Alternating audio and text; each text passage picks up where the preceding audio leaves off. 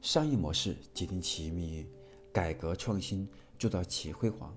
各位听众朋友们，大家早安，我是商业模式研究与实践者金开成，很高兴今天呢继续由我为大家分享关于商业模式创新的课程。今天我将分享的是第一百一十四讲：好企业也一样存在价值误区。有价值企业最有价值的，往往不见得是它的多元化的能力，而是它的专业化的能力。一万般这种箭板绑在一起，不见得等于航空母舰，对吧？有价值企业不仅仅需要有复制自己经验的能力，更需要抛弃自己经验的能力。因为我们每个人他都有自己的想法，都有自己的固性思维。我们用自己的固性思维去判断未来的时候，往往会存在很大的误区。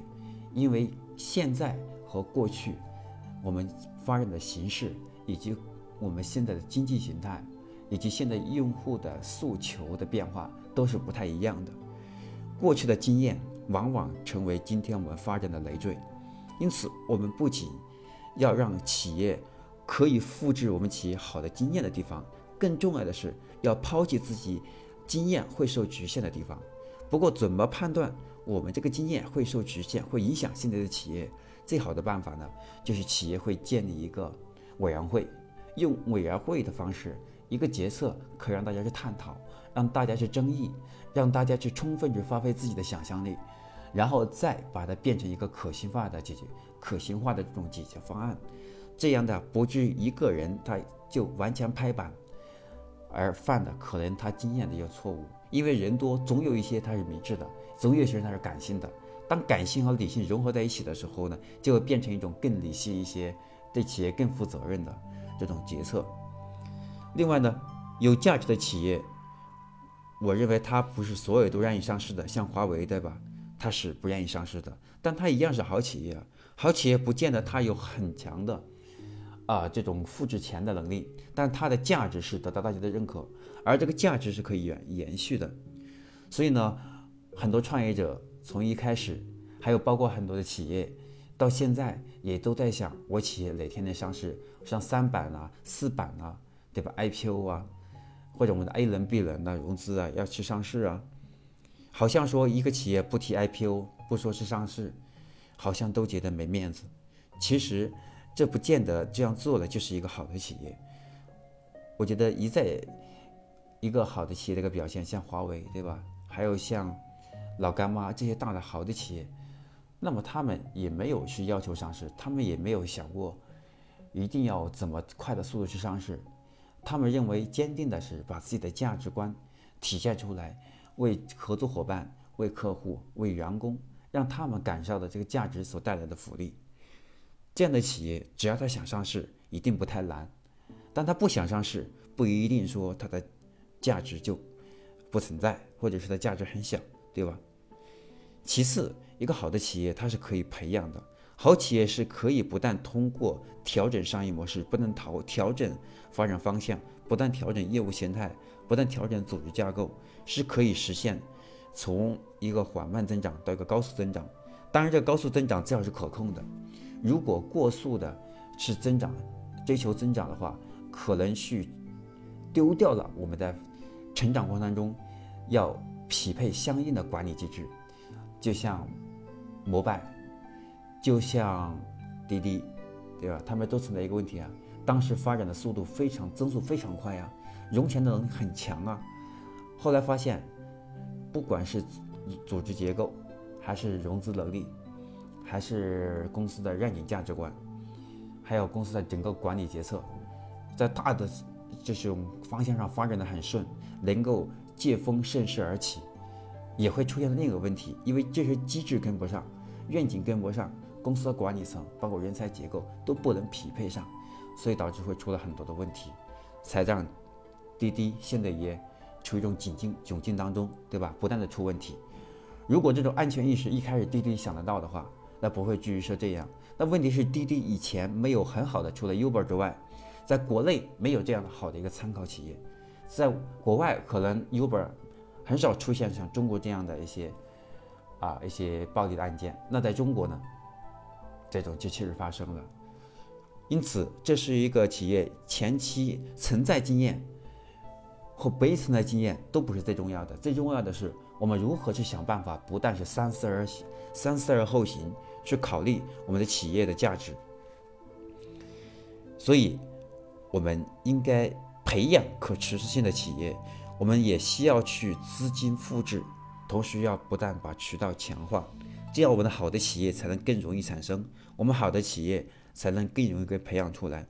另外呢，我们还应该培养企业高速增长，同时还要为企业高速增长的同时匹配相应的管理机制和让企业先有一定的价值的沉淀，还有企业的定位等等，有一定的沉淀之后，再去做增速的变化。因为我们在增速的同时，其实就是不但是宣传自己的价值观，不但是宣传自己的愿景。不但是向外界是告诉自己我们企业的价值在什么地方，你为什么要选择我们的产品？因为我能够给你带来更好的未来，给你带来更好的生活体验，给你带来更多的解决问题的能力。所以呢，在我们一个好企业的价值的误区当中，不管是说我们现在对此自己企业价值是否满意，至少我们要坚定的去相信，我们是有能力给企业。把价值观给纠正的，而且价值观其实也没有对错，对吧？比如像拼多多，很多人会看来淘宝的这种模式是不可复制的。拼多多原本说看，它其实从某个形态当中有淘宝的雏形，不过拼多多它更多解决的是三四五线城市他们的价格极致的追求，而对商品的质量追求没那么高的人群，一再强调用价格。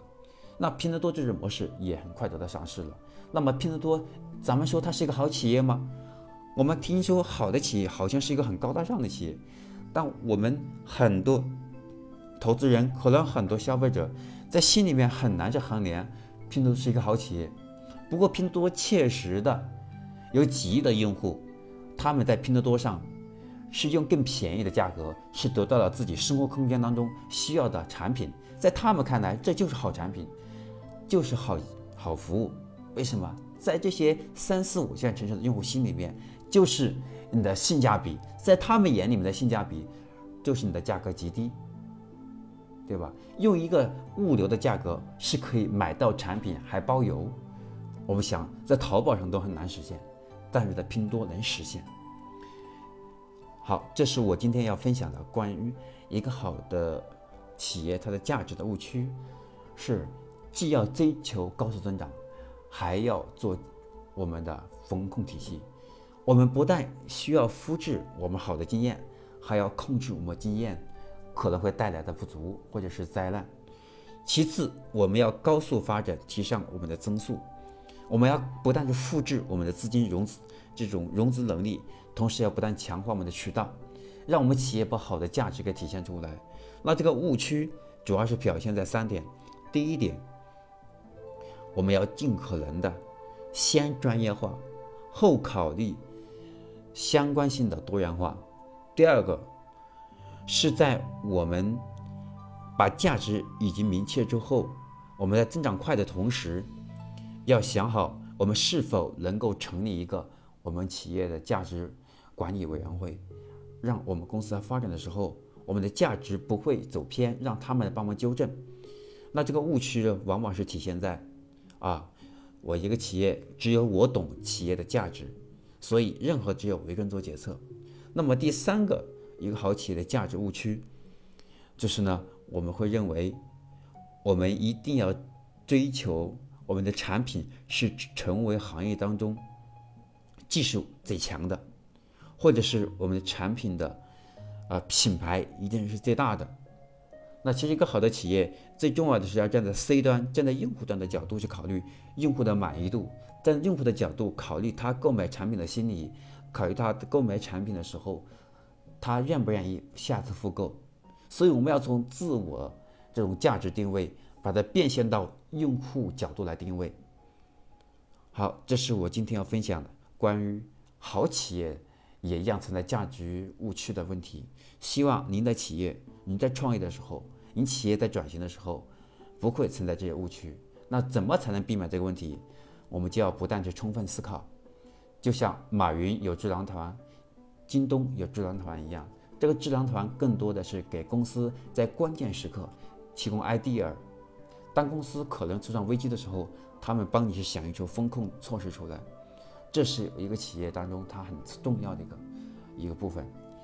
当然，这些中小企业现在也许没有那么多资金去雇这么大的一个团队来管理这些事情，那至少我们有这个意识，哪怕请一些外部的朋友，我们经常喝喝茶、坐一坐也是可以的嘛。凡事都没有一蹴而就的，都是有个过程。只要我们有这个心态，只要我们有这个意识，不断去调整，我们的企业的好的价值就一定越来越明显，我们的误区也就越来越少，公司必然会越走越好。我是商业模式研究与实践者江开成，我今天的课程就分享到这里，我们明天再见。